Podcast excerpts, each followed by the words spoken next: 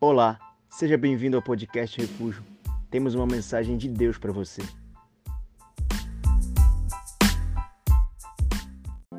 Aleluia. Você pode aplaudir a Ele essa noite bem forte. Glória a Deus.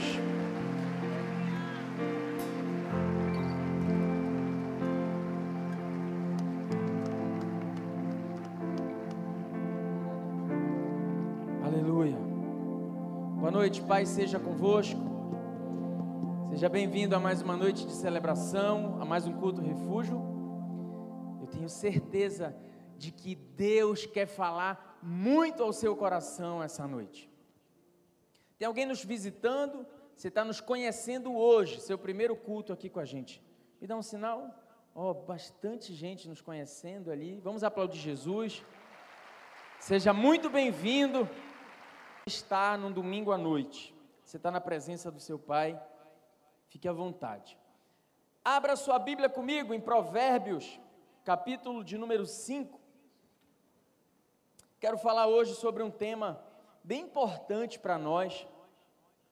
Você que é minha ovelha há muito tempo, você, você sabe o quanto que eu me importo, o quanto que eu me preocupo em alimentar você, não para que você seja um bom cristão aqui dentro, mas para que você seja um bom cristão lá fora. O, a noção que eu tenho de crescimento de igreja nada tem a ver com número, mas tem a ver com relevância, papel e postura. Então, dificilmente você vai ver eu, eu entrando em assuntos teologicamente muito profundos e discussões, às vezes até banais. Eu quero tratar de assuntos que possam mudar a tua vida, que possam te preparar para que você seja o melhor cristão que você pode ser. E sem sombra de dúvidas, nós somos seres sociáveis. Nós fomos pensados para nos relacionar. Então hoje eu quero falar sobre relacionamento, quero falar sobre namoro, noivado, casamento, uh, sobre aqueles tipos de relacionamento que fazem a gente ficar com vontade de tacar o celular na parede. Quem é que nunca viveu isso? Quem é que não conhece alguém que já viveu esse tipo de relacionamento? Bom, Salomão, ele nos dá uma aula aqui no capítulo 5 de Provérbios. Esse capítulo, ele é muito rico, e eu vou tirar aqui algumas lições para nós, para a sua vida, para o seu dia. Vamos ler aqui desde o verso 1.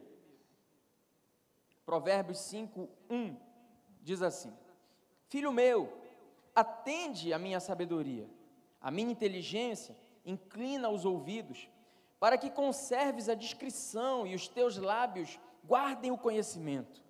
Porque os lábios da mulher adúltera destilam favos de mel, e as suas palavras são mais suaves do que o azeite. Mas o fim dela é anda errante nos seus caminhos e não sabe. Agora, pois, filho, dá-me ouvidos e não te desvies da palavra da minha boca. Afasta o teu caminho da mulher adúltera e não te aproximes da porta da sua casa, para que não deis a outrem a tua honra, nem os teus anos a cruéis, para que dos teus bens não se fartem os estranhos, e o fruto do teu trabalho não entre em casa alheia, e gemas no fim da tua vida, quando se consumirem a tua carne e o teu corpo, e digas: Como aborreci o ensino, e desprezou o meu coração a disciplina, e não escutei a voz dos que me ensinavam, nem a meus mestres inclinei os ouvidos. Quase que me achei em todo o mal que sucedeu no meio da assembleia e da congregação. Bebe a água da tua própria cisterna e das correntes do teu poço. Derramar-se-iam por fora as tuas fontes e pelas praças os ribeiros das águas sejam para ti somente e não para os estranhos contigo. Seja bendito o teu manancial e alegra-te com a mulher da tua mocidade. Amém. Pai, fala conosco. Continua na direção desse culto. Eu não tenho poder de convencer ninguém a nada, mas o teu Espírito Santo tem. E nós necessitamos de o nosso entendimento estar alinhado ao teu coração e ao teu querer, Pai. Nos ensina segundo a tua palavra. Qual o teu propósito de vida para nós? Que nós sejamos tocados e impactados por tudo aquilo o que o Senhor tem para nos entregar hoje. O meu desejo, Pai, é que os céus não retenham nada daquilo que o Senhor pretendeu derramar sobre nós essa noite. Que os nossos corações estejam preparados e capacitados para ouvir a boa palavra que vem dos céus para nós. Fica conosco, esse é o nosso desejo, essa é a nossa oração, em nome de Jesus. Se você concorda, diga amém. Dê um aplauso lindo a Jesus e tome seu assento.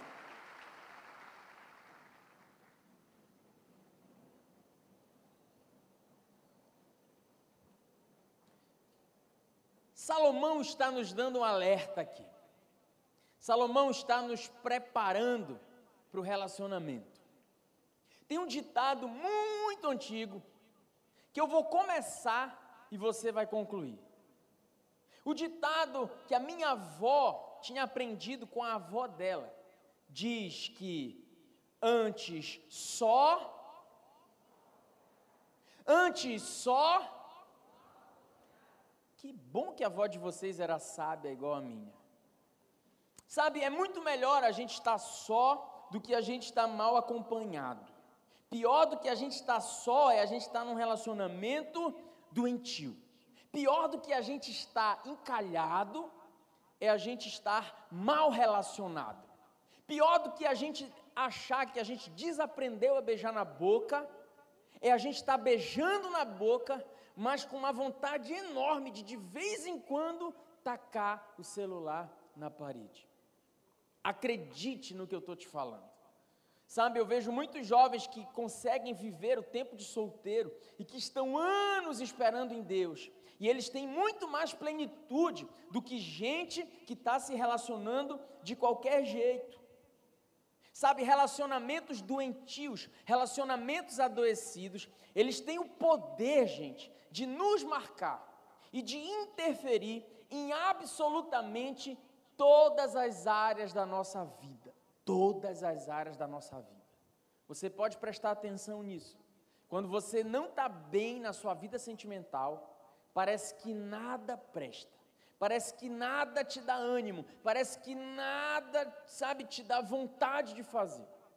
A sua vontade é ficar o dia inteiro deitado em posição fetal na sua cama, você não quer tomar banho, você não quer escovar o dente, você não quer mais pentear o cabelo, você só quer ouvir Marília Mendonça e chorar, e a sua vida parece que não presta mais para nada.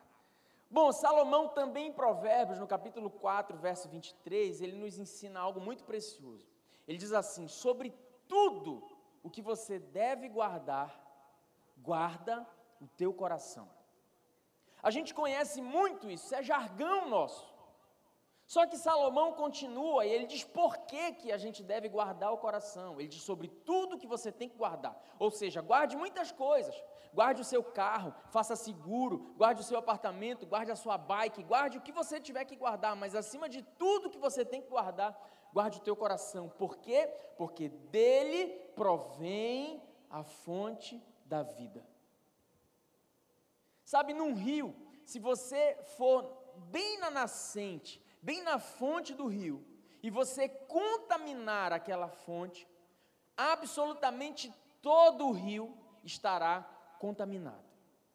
E é desse jeito que acontece na nossa vida. A nossa vida sentimental, ela tem esse poder se nós não guardarmos o coração, se o nosso coração for ferido, então a nossa vida inteira ela vai estar ferida também. É como um copo d'água que você, eu duvido que você bebesse um copo d'água se alguém pingasse uma gotinha de cocô. É só uma gotinha. Você beberia o copo d'água com uma gota de cocô, uma gotícula de cocô? Gente, acharam cloriforme fecais e mosqueiro, vocês não queriam mais nem tomar banho lá. A gente não toma. Por menor que seja o cocô, tocou na água, a gente não quer mais. Pois é, o nosso coração, ele, ele é dessa forma.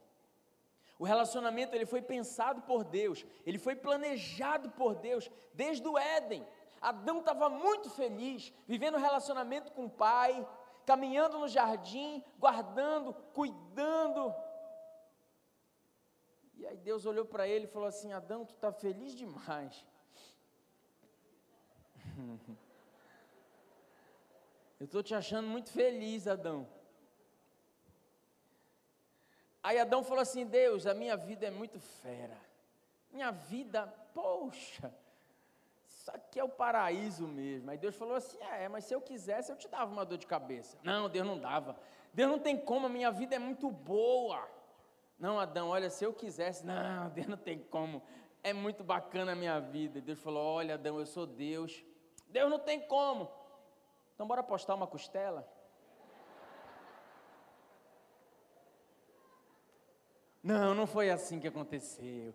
Deus olhou e falou assim: Adão, você é muito feliz. Eu sei que você é feliz. Eu sei que você está muito bem. Só que não é bom que você fique só. Isso saiu da boca de Deus. Deus, apesar de se relacionar com o homem, olhou para o homem e disse assim: ainda falta alguma coisa. Eu não estou bastando, eu não estou, não estou te trazendo a plenitude como homem, como ser humano que você precisa. Não é bom que você fique só. Eu vou te entregar uma auxiliadora.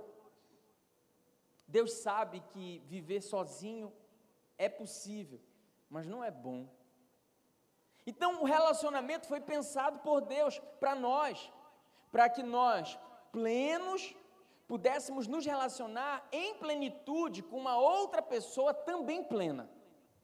Esse é o padrão de relacionamento de Deus. Esse papo furado de, ah, eu quero encontrar outra metade da minha laranja. Ah, eu, eu quero encontrar a tampa da minha panela. Isso é papo furado. Alguém que é metade não deveria se relacionar. Porque você transfere para o outro a necessidade de te completar e te preencher o que, que a gente vai viver? Frustração existencial.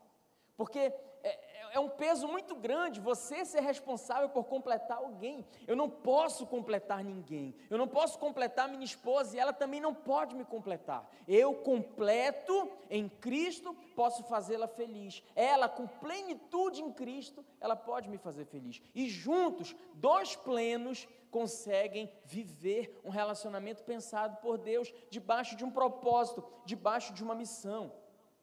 Bom, Salomão está falando aqui, olha, cara, muito cuidado, muito cuidado com o tipo de relacionamento, cuidado com as tuas escolhas, cuidado com, com quem você vai se relacionar. Esse texto ele é muito rico. Eu quero tirar algumas lições para nós, para as nossas vidas hoje. A primeira lição que eu tiro desse capítulo 5, Salomão me ensina que é preciso ter as nossas razões bem definidas, para a gente não perder para as emoções. Tenha as suas razões bem definidas. Salomão nos leva a pensar. Salomão nos diz assim: olha, muito cuidado com as tuas emoções. Tenha as suas razões em dia. O teu entendimento, ele não pode estar subjugado pelas tuas emoções. Ele diz assim: olha, tem uma mulher que os lábios dela, eles destilam favos de mel. É fácil você se deixar envolver pelas emoções, mas o seu fim, o seu fim é amargo como o absinto. O absinto ele é, é, é a raiz de uma planta, extremamente amargo. Dessa mesma raiz é, é feita uma bebida alcoólica com teor alcoólico altíssimo. Se eu não me engano, é o maior teor alcoólico que existe. É uma bebida chamada fada verde. Sei se você já ouviu falar, mas ela é extremamente forte, amarga. E eu nunca provei, mas deve ser extremamente desagradável de se beber isso. E Salomão está dizendo: esse lábio de mel, que pode te atrair, que pode mexer com a tua emoção, ele é amargo e o fim é trágico. Ele é agudo como uma espada de dois gumes. Então ele está nos alertando: cuidado na sua vida sentimental. Muitas vezes você vai querer agir no impulso, muitas vezes você vai querer tomar decisões precipitadas, seja você solteiro, esteja você namorando, ou mesmo você casado. Cuidado para você não ser traído pelo teu coração. A frase mais diabólica que existe é: siga o teu coração. Mano, o que que o teu coração está te falando? Mete a cara.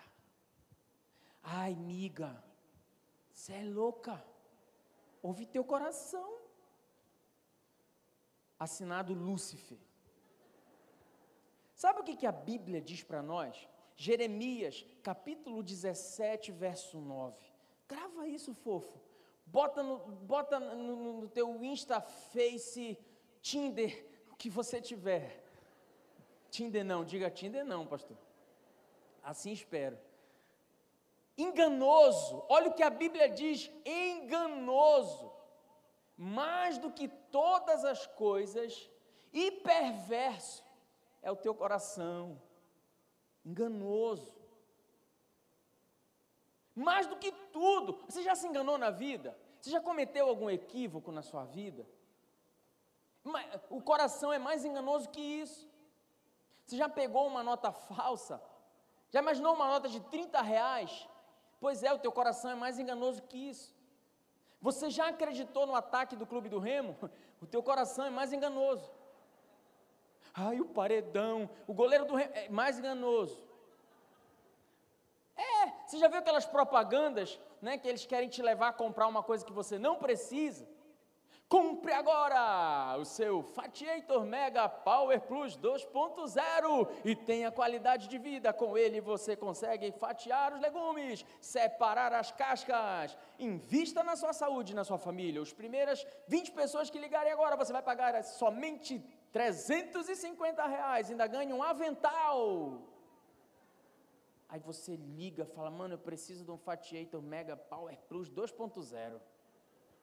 E você quer o avental, você quer ser uma das primeiras 20 pessoas. Quando chega, é uma faca. Aí você fala, olha, eu tinha uma faca.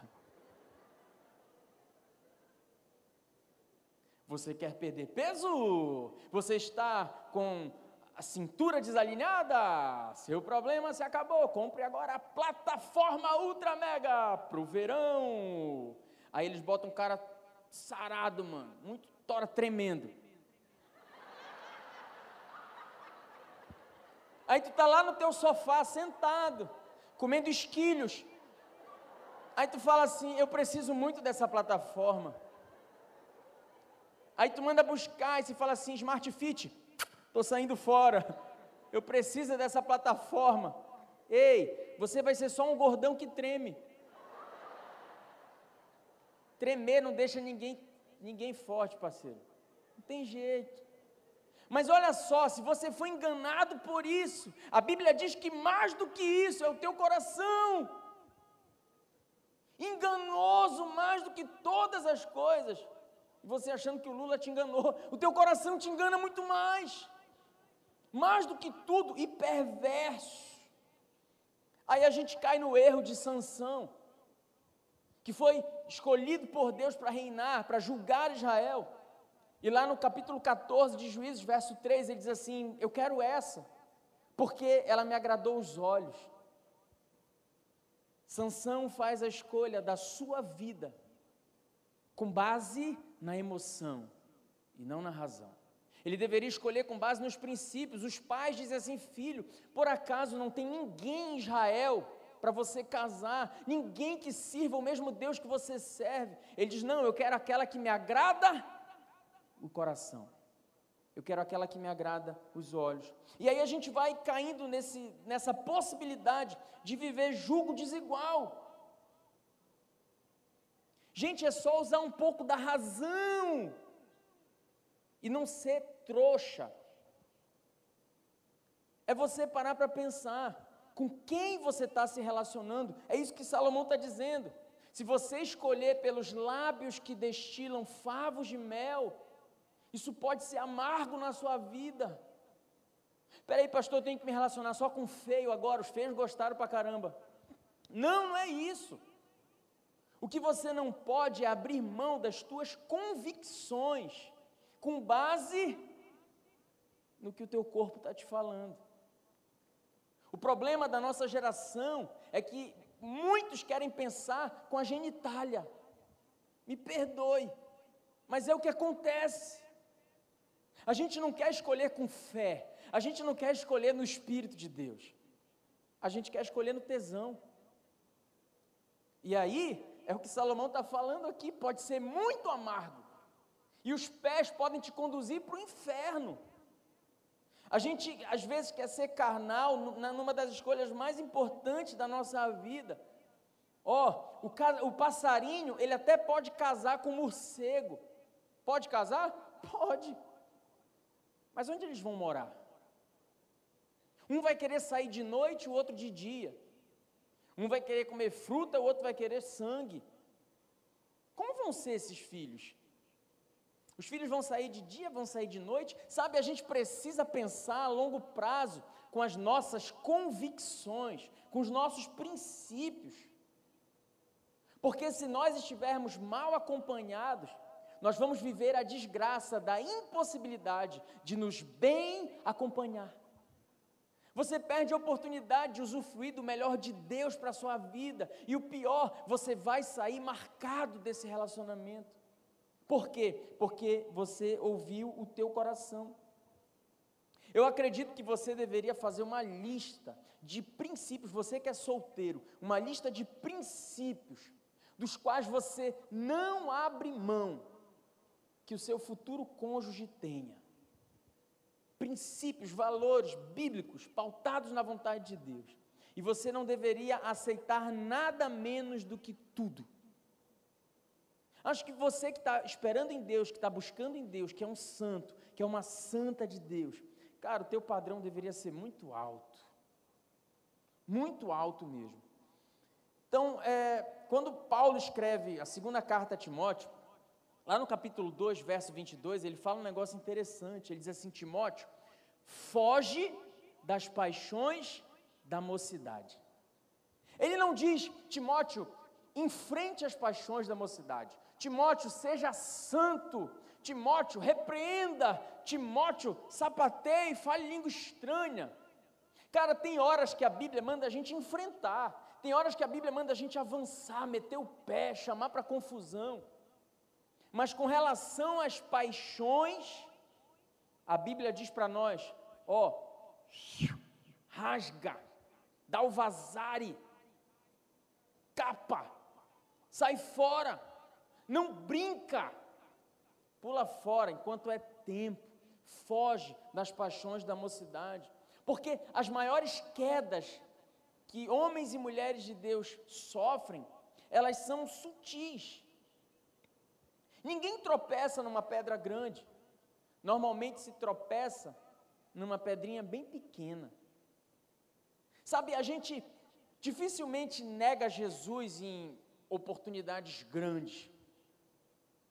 Se alguém colocasse uma arma na sua cabeça e dissesse para você assim: Olha, nega Jesus, um grupo terrorista armado filmando você, e dissesse assim: Nega Jesus na frente do mundo todo.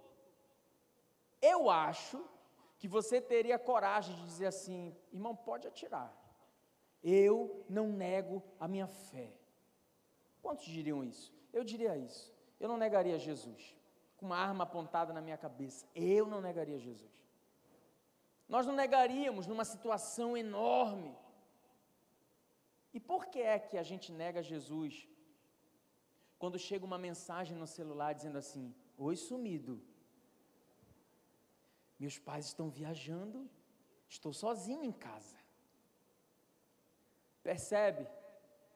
É uma outra forma de negar Jesus.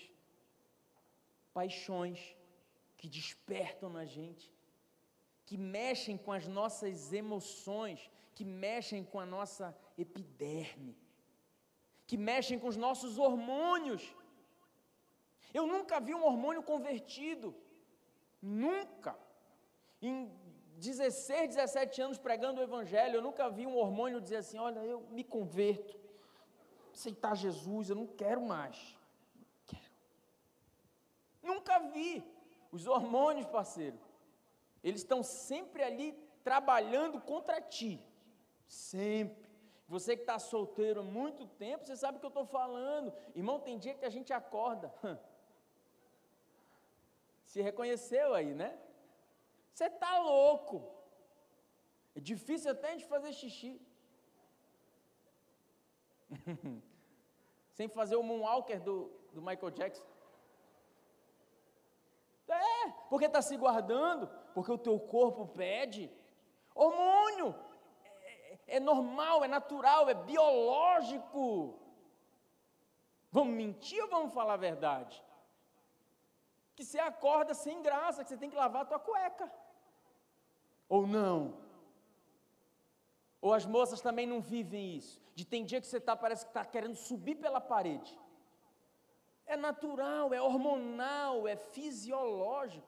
O que você não pode é permitir que esse tipo de situação vença, sobreponha aquilo que você acredita como fé em Cristo.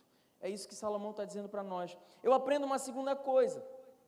Salomão diz para nós: olha, não confunda amor com sensualidade. Não confunda. É diferente. Os lábios destilam favos de mel, mas não tem nada a ver com o propósito de Deus. Não tem nada a ver com o projeto de Deus, não tem a ver com o tipo de relacionamento com o qual Deus sonhou.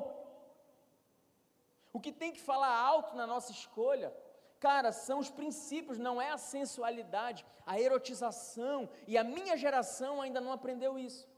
Você vê uma pessoa carente na internet, a pessoa que está solteira e ela quer arrumar alguém, ela tem que postar a foto do corpo dela. Ela tem que postar uma foto se querendo, se amando, se desejando.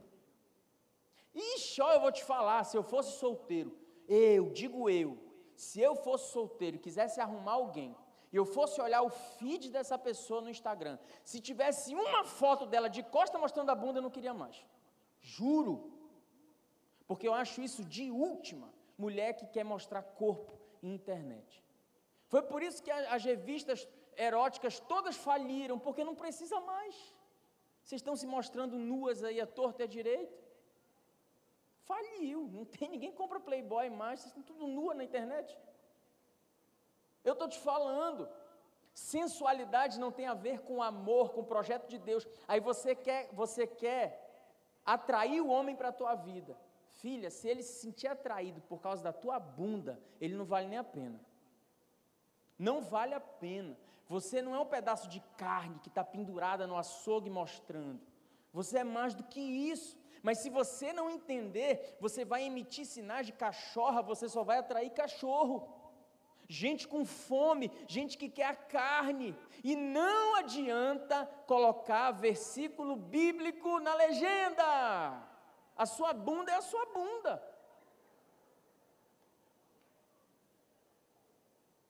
Ah, vão bloquear o chat de novo. Ai, o pastor está falando bunda. Não adianta, a gente confunde. A gente confunde amor e sensualidade, erotização.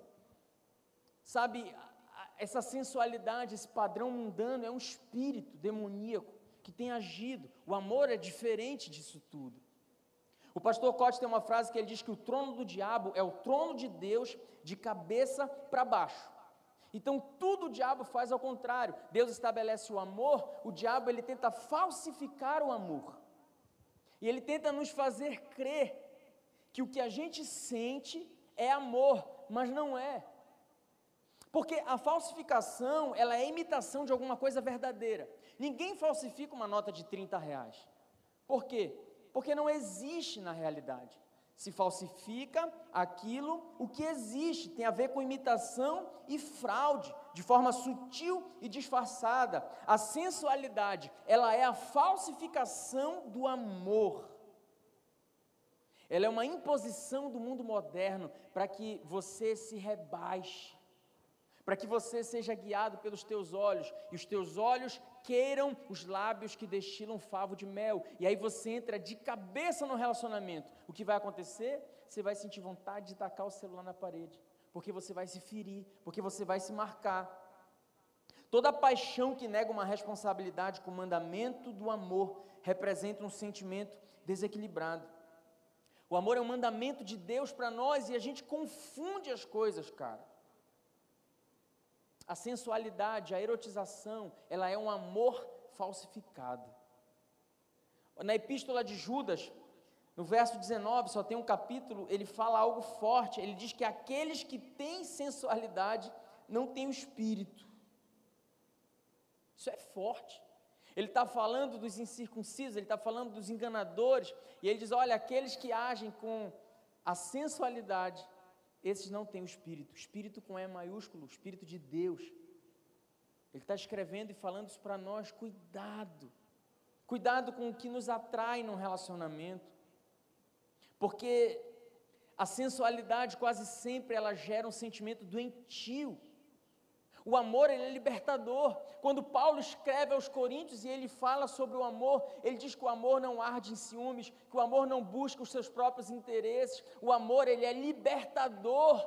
O amor do nível de Jesus era um amor que libertava e liberta até hoje. Gente, Jesus nos ama tanto que ele nos faz livres, inclusive dele mesmo.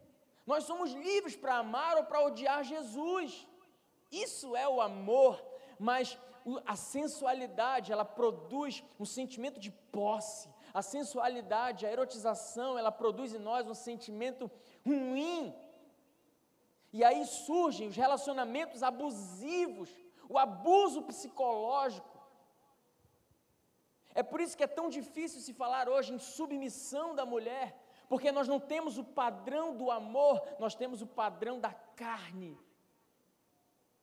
Quando Paulo escreve, diz que a mulher tem que ser submissa ao seu marido, antes ele diz que o marido tem que amar a sua esposa, como Cristo amou a igreja e deu a vida para ela, por ela. Fica fácil submeter quando a gente está falando de um relacionamento motivado pelo amor.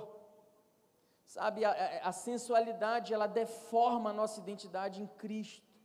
É por isso que ela aprisiona. É por isso que existem relacionamentos doentios que te prendem e que te fazem querer tacar o celular na parede, porque eles não são baseados no padrão do amor libertador de Cristo. E aí você perde a sua identidade. E você aceita, e aí você vai gerando uma deformação, e aí você vai perdendo até a sua autoestima. Exatamente o oposto do que Deus pensou para você. Esse medo de perder, motivado por ciúme, faz a gente andar num caminho de depressão, baixa autoestima, desespero. A necessidade de satisfazer a vontade. Isso não é amor, não, gente. Salomão está falando para nós, cuidado com isso. Eu aprendo uma terceira coisa.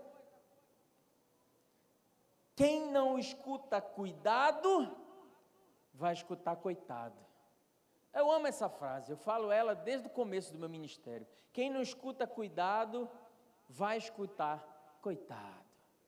Olha o que, que Salomão diz aqui nos versos 7 a 14. Agora, pois, filho, me dá ouvidos e não desvie das palavras da minha boca. Afasta o teu caminho da mulher adúltera, e não te aproximes nem da porta da casa dela, para que não deis a outrem a tua honra, nem os teus anos a cruéis, para que os teus bens não se, não, não se fartem os estranhos, e o fruto do teu trabalho não entre em casa alheia, e gemas no fim da tua vida, quando se consumirem a tua carne e o teu corpo, e digas, olha o verso 12: Ah, como eu aborreci o ensino como desprezou o meu coração a disciplina. Eu não escutei a voz dos que me ensinavam e nem aos meus mestres inclinei os ouvidos. Quase sempre me achei em todo mal dentro da assembleia e da congregação. Salomão está dizendo: dê ouvidos, ouça, escute, aprenda, escute as pessoas fontes. Caso contrário, um dia você vai viver um arrependimento terrível. Se você não ouvir, um dia você vai dizer: Poxa, por que, que eu não dei ouvidos?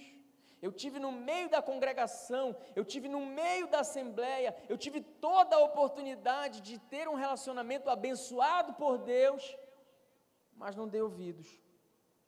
Isso é sentimento de pesar, é um arrependimento por não ter observado o alicerce por não ter dado a Deus a oportunidade de mudar o meu destino. Todo relacionamento, gente, que é conduzido em desobediência, o fim dele é trágico. É o que Salomão está falando aqui. Se você ouvir a tua vontade, ouvir o teu coração e mergulhar e se envolver aqui, com esse tipo de relacionamento, você vai se arrepender amargamente. Você vai ouvir coitado.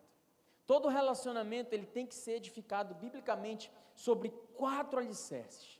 Todo namoro, todo casamento, todo noivado. O primeiro alicerce são os pais. Você tem que estar alicerçado nos teus pais. Quando Deus fala sobre o casamento lá em Gênesis, capítulo 2, verso 24, ele diz assim: Deixará o homem, o seu pai e a sua mãe, se unirá à sua mulher e juntos serão uma só carne. Sabe o que, que acontece aqui? Uma emancipação. Quem é da área jurídica sabe o que eu estou falando. Você vai ser emancipado, você vai passar a ter personalidade, capacidade civil no direito. Pois é, você vai ser emancipado, você deixa o seu pai e a sua mãe, e agora você vai constituir família, você vai ser chefe de família. E aí você tem que decidir, a sua emancipação ela vai ser debaixo de honra ou de desonra. Porque se você construir sem a bênção dos teus pais, então você está se emancipando em desonra. Volto a falar de Sansão. É o pai dizendo, por que, que você não buscou alguém em Israel? Ele dizendo, ah pai, fala com a minha mão aí, ó. Não quero, eu quero, eu quero aquela, porque ela me agrada os olhos. Se Sansão tivesse dado ouvido aos seus pais. Ah, se você desse ouvido a seus pais. Não, pastor, mas é porque o meu relacionamento é tipo Romeu e Julieta. As nossas famílias, elas brigam. Cretina, Romeu e Julieta morreram no final. Só para você saber. Morre, eles morrem no final. Então não tem nada de poético e romântico nisso. Pastor, eu casei e quando eu casei, os meus pais não me abençoaram. O que eu faço? Corra atrás da benção. Você precisa encerrar isso na sua vida. Talvez o teu casamento não prospere, talvez as coisas não estejam dando certo no teu casamento, porque te falta a bênção dos pais. Te falta a bênção dos pais. Mas se eles já morreram, aí você tem que orar e se arrepender e dizer: Deus, me perdoa por ter edificado um casamento sem esse alicerce. Pais são alicerces fundamentais. Pastor, eu estou namorando, meus pais não deixaram, o que eu faço? Eu terminaria. E oraria. Você não é mulher de fé? Você não é homem de fé? Deus não pode tocar no coração, não tocou no coração do Faraó? Ele pode tocar no coração dessa pessoa. Não construa a sua vida sentimental sem esse alicerce. O segundo alicerce é o sacerdote. A bênção sacerdotal, ela é fundamental na vida de qualquer casal, gente. Qualquer casal. Eu não estou falando de uma bênção no dia do casamento, aquela oraçãozinha que a gente diz: olha, como ministro do Evangelho, eu vos declaro, marido e mulher, pode beijar a noiva. Eu não estou falando dessa bênção. Eu estou falando de liberação de destino. Eu estou falando de cuidado. Eu estou falando de autoridade. Eu estou falando de unção que vem dos céus. E ser pastor não é ser celebrante. Eu não celebro casamento de quem eu não sou pastor. Você pode ter certeza não celebro. Por quê? Porque eu entendo que a, a bênção sacerdotal é um alicerce. E eu acredito que é o pastor que, conhecendo a sua ovelha, ele pode realmente dizer: Eu te abençoo, você vai ser feliz. Vai, eu libero um destino sobre a sua vida. Porque não tem isso de, ai, todo casamento é uma família. Não, cara, tem casamento que é construído sobre areia. E quando vier, o primeiro sopro vai derrubar, por quê? Porque não tem a palavra. Então é o teu pastor, é o teu sacerdote, é o teu líder que vai te ajudar a responder algumas perguntas. É ele que vai te ajudar a pensar: será que eu posso me casar com o Deus da outra pessoa? Porque você se casa com o Deus da outra pessoa também. Sabia disso? Vocês vão se tornar uma só carne. Ah, como é bom quando a gente compartilha o Espírito Santo numa relação sexual com a sua esposa. Mas ei, fofo, você pode compartilhar pombagira, tranca-rua, Zé Pilintra, Zé Pilantra, Preto Velho, Exu Caveira. Temos um problema. Porque dois se tornam um na relação sexual. Você pode casar com o Deus da pessoa com quem você está se relacionando? Quando João escreve a, o seu Evangelho, capítulo 8, verso 44, ele, diz, ele, ele fala a respeito daqueles que não se submetem à vontade de Deus, e ele diz assim: Olha, vocês têm por pai o diabo. Olha o sogrão que você está arrumando para você aí. É um problema, uma hora ou outra, o sogrão vai aparecer na tua casa. Licença, estou chegando. Não, eu tá amarrado, Satanás. Te repreendo. Não, vim conhecer meu genro. Vim conhecer a minha nora. A gente está achando graça, mas isso é Bíblia, gente. Uma hora ou outra o sogrão vai aparecer na tua casa e aí todo o romantismo vai embora. Ah, como é bom a gente ter um sacerdote para proteger a gente disso. Não, pastor, mas ele aceitou Jesus, ele entregou a vida semana passada na célula. E aí talvez você esteja num nível de intimidade com Deus que a pessoa não está. Espera o processo, gente. Até o fruto mais doce, se ele for arrancado fora do tempo, ele é amargo. E a coisa certa, no tempo errado, se torna coisa errada. Você pode casar com Deus da pessoa, você pode casar com a missão da pessoa. Vocês têm o mesmo projeto de vida, vocês estão debaixo do mesmo foco. Não estamos, pastor, nós dois, nós dois somos quadrangulares. É legal. Aí ele tem um chamado para ser missionário lá na China, e você quer ser pastora da igreja local. E aí? Quem é que te ajuda a decifrar isso? O sacerdote. Caso contrário, um homem e uma mulher de Deus podem estar casados num relacionamento que, hum, que vontade de quebrar o celular na parede. Olha como isso pode ser complexo. É o sacerdote quem te protege, te ajuda a pensar: será que eu posso casar com a família da pessoa? Porque deixa eu te contar um negócio que não é tão segredo. Você não casa só com a pessoa, não, viu? Você casa com a família toda. Pensa aí, aquela ceia de Natal, você vai ter que casar com a família toda. Dá para casar com a família toda? Ah, como é bom a gente ter uma bênção sacerdotal para nos direcionar. Mas a gente tem um terceiro alicerce, o Estado. Quando Paulo escreve aos Romanos, ele fala no capítulo 13 que nós devemos nos submeter a toda a autoridade do homem, a lei. Todo casamento, ele tem que passar pela autorização, pela homologação estatal. Não existe isso de não, pastor, a gente se ajuntemos. Não existe isso. Pastor, ora por nós, a gente estamos em união estável. Aí ele aprendeu que a palavra união estável, mas é a mesma coisa que casamento, pastor. Juridicamente, talvez, biblicamente, você está em pecado. Gente, o que custa casar, meu Deus? Porque esse medo de casar, você está em pecado, você está fornicando. Ó, oh, vou te falar, a gente faz uma coleta para pagar o casamento, juro, eu não cobro um real para celebrar. Eu vou lá no cartório, eu dou uma palavra, eu te abençoo no cartório, eu impetro a bênção apostólica sobre a sua vida, a bênção matrimonial, e a gente te casa. Olha como é bonito. Quando você nasceu, você tinha uma certidão de nascimento, a tua esposa tinha uma certidão de nascimento. Quando vocês casam, vocês pegam as duas certidões, entregam no cartório e vocês recebem uma só certidão. Acabou a certidão de, de, de nascimento. Dois se tornam um. Olha como a gente precisa da bênção estatal também. A bênção legal, ela é um dos alicerces para o relacionamento. E o quarto alicerce é a pureza sexual. A gente precisa tratar o passado antes de entrar num casamento, antes de entrar num matrimônio. A gente precisa abrir o coração, conversar a respeito disso. Sabe, a gente precisa ser limpo dos pecados que a gente cometeu, seja transparente com a pessoa com quem você vai casar. Termino tirando uma quarta e última lição.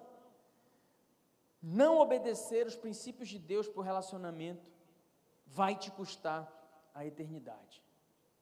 Cara, esse verso 5 aqui, ele é pavoroso. Ele fala sobre a mulher com quem o homem está se relacionando aqui. Ele diz assim: os seus pés descem à morte, os seus passos conduzem ao inferno. Está falando de salvação aqui, gente. Isso aqui está falando de vida eterna. Um relacionamento errado, ele é mais grave do que simplesmente te dar vontade de quebrar o celular. Ele pode custar a tua vida com Deus. A maior besteira que alguém faz é trocar aquilo que se quer para a eternidade por alguma coisa que se quer muito momentaneamente. É a maior miséria do ser humano. Abrir mão do que é eterno por algo passageiro. E a Bíblia está dizendo: se você fizer esse tipo de escolha, então as tuas decisões vão te conduzir ao inferno. Desse jeito. É como Deus age. Deus diz: Olha, eu tenho um propósito, mas você é livre para seguir ou não. Eu tenho um padrão de relacionamento. Você é livre para querer viver ou não. Então o que, que eu faço, pastor? Eu vou te falar. Se você é solteiro, primeiro, não abra mão dos princípios e valores de Deus. Não abra mão. Morra só, mas não abra mão dos princípios e valores de Deus. Sabe, escolha pelo amor e não pela sensualidade, o amor que vem dos céus, o amor que destila Jesus Cristo, que emana da cruz. Escolha por isso, não escolha pela erotização, não escolha pelo que os teus olhos se agradam, porque deixa eu te contar uma outra coisa que não é segredo. Uma hora a lei da gravidade chega para todo mundo. E aí essa mulher malhadona que você tem hoje aí, ó, Daqui a uns 60 anos ela vai estar com tudo em cima ainda. A coxa em cima do joelho, a barriga em cima da cintura e o peito em cima do pé. Aí olha o trouxão, casou porque ela era muito gostosa. Parceiro, pode até demorar, mas vai chegar uma hora que o negócio não vai funcionar nem com muita pílula azul. Nem que tu tome muito jumentinha. Vai dar certo, irmão. E aí? Era para a gente estar tá entrando no apelo, eu estou falando piada. O momento agora é sério. Não, mas é verdade, cara. Sabe, escolhe pelo amor e não pela sensualidade. Foge das paixões da mocidade. Foge.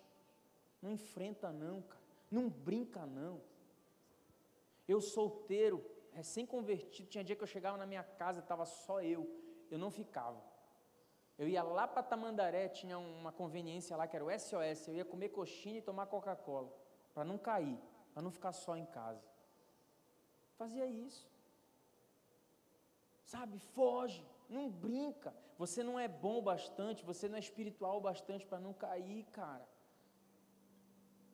Ora pela tua vida sentimental, é mais sério do que parece. Se você está namorando, vou te falar, Deus sempre tem um plano para quem abandona o plano. Ô pastor, estou namorando, mas ó, vou te falar, está tudo errado. Pois é, Deus tem um plano para você. Passa a fazer o que é certo, cara. Passa a fazer o que é certo. Se dá tempo, sai fora. Ó, namoro não é campo de evangelismo, tá bom? Não é campo de evangelismo. É muito fácil a pessoa te levar para o inferno do que você trazer lá para o céu. Ora, diz Deus, eu entrego nas tuas mãos. Faz igual Pilatos, lava tua mão. Senhor, usa alguém para ganhar esse incircunciso aí, não vou ser eu que eu não tenho condições não. É, pode te custar a eternidade. Encerra o que você tem que encerrar. Procura a tua liderança, conversa. Sabe, se você é casado, vou te falar, Deus ama o teu casamento. A motivação de Deus sempre vai ser pela reconciliação, pela mudança, pelo perdão. Você tem que lutar enquanto der para você lutar. Só tem um problema. É engraçado, a igreja moderna, ela demoniza o divórcio, mas ela tolera o repúdio. Biblicamente falando, sabe o que, Deus odeia? Deus odeia o repúdio. O divórcio foi uma forma que Moisés encontrou de legalizar o repúdio. Você não vai ver Deus autorizando o repúdio. O que é o repúdio? É estar no casamento sem alimentar o casamento como ele deveria ser alimentado. E a igreja diz: não, tudo bem, tudo bem o marido tacar a mão na mulher, só não pode divorciar. Se divorciou, ou está em pecado. Não, tudo bem, maridos e mulheres não coabitarem, não terem relação sexual, tudo bem. Só não pode divorciar. Não, não está tudo bem, gente. Ó, oh, Deus fica muito chateado com quem faz sexo fora do casamento, mas Ele também fica muito chateado com quem não faz depois que casa, sabia? Quem é casado, diga glória a Deus. Eita, ouvi um glória a Deus forte aqui, da galera aqui. É, então, pior do que a religiosidade, não, só não pode divorciar, não, você tem que edificar o teu casamento. Se você, o que você tem que se perguntar? Será que sou eu o repudiador? O meu casamento não está bem, pastor. Quem está repudiando quem? Porque o repudiado, muitas vezes ele não tem culpa, ele tem que seguir a sua vida. Mas se você é o repudiador, nós temos um problema. Porque aí você, nem casar de novo você deveria, se você é repudiador. O repudiado é uma vítima. Então lute pelo teu casamento. Olhe para dentro de você, se não é você a causa do teu casamento estar como está. E para todos eu diria: primeiro, deixa Deus governar a tua vida. Deixa Deus ser teu Deus. A gente precisa parar com isso de entregar a nossa vida pela metade, gente. Ou você entrega tudo, ou você não entregou nada, você é um cristão fake. Ó oh, Deus, eu te entrego tudo, menos isso aqui, a minha vida sentimental. Deus, não mexa nisso aqui, deixa comigo. Então você não entregou coisa nenhuma. E Deus, ó, Romanos capítulo 1, verso 26, você está entregue às tuas próprias paixões. Ele te ama tanto que ele te deixa livre. Mas o meu conselho para você hoje é: deixe Deus ser Deus na tua vida. Para de honrar o Senhor com a tua boca e desonrá-lo com as tuas decisões. Você está honrando Ele com a tua boca, mas o teu relacionamento não traz honra. Se for casado, luta para consertar. Se você namora, dá tempo de sair fora. Deixa Deus agir. Não é você que vai mudar a pessoa. Para com isso é o Espírito Santo, mas ele só vai mudar se você der a ele a possibilidade de mudar. Não é você que tem que mudar, é Deus que tem que mudar. E eu termino te dizendo isso: Deus não tem uma pessoa específica preparada para você. Não tem, para com isso. Para de acreditar em predestinação, não existe ninguém destinado a você. Deus tem um plano, Deus tem um propósito. E o que você precisa é crer no propósito. Deus, a minha vida está no centro do teu querer e da tua vontade. Sabe o que é lindo? Vamos imaginar que essa caixa de som seja o centro da vontade de Deus. E eu vou caminhar para o centro da vontade de Deus. Quando eu estiver no centro da vontade de Deus, certamente eu vou encontrar com uma mulher que fez o mesmo percurso de qualquer outro lado que seja, mas aqui no centro a gente se encontrou que bom é não ter que levar ninguém para o altar para casar. Que maravilhoso é a gente já encontrar alguém no altar de Deus.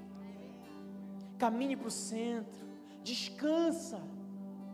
Para de lutar com Deus. Para de travar essa batalha que não é sua, é dele. Ele tem o melhor para você. Ele quer te abençoar, ele quer que você desfrute. Não é bom só, mas é muito ruim a má companhia. Fique de pé no seu lugar, eu quero orar por você, encerrando essa mensagem hoje.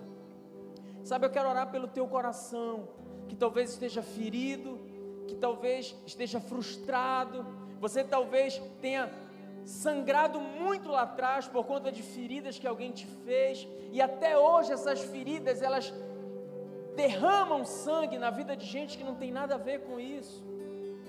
Você precisa ser livre para você poder usufruir do, do padrão de relacionamento que Deus tem para você.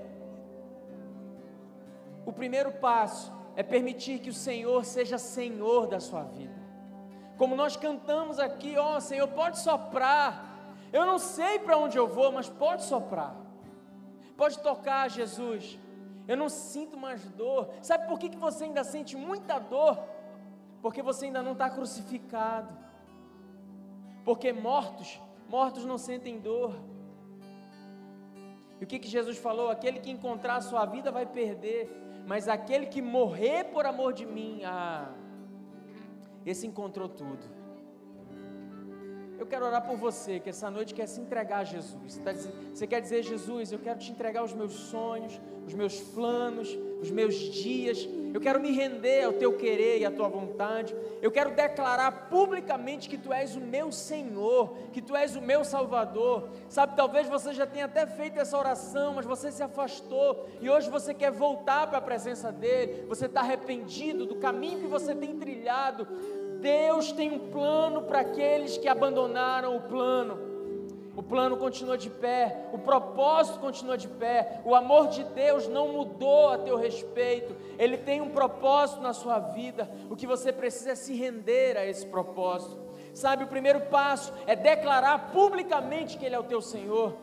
Vem, se você quer se entregar para Ele hoje, se você quer se render ao propósito, sai do seu lugar, eu quero orar por você essa noite. Esse foi o podcast Refúgio. Esperamos que tenha te abençoado. Para mais informações sobre nosso ministério, acesse nossas redes sociais.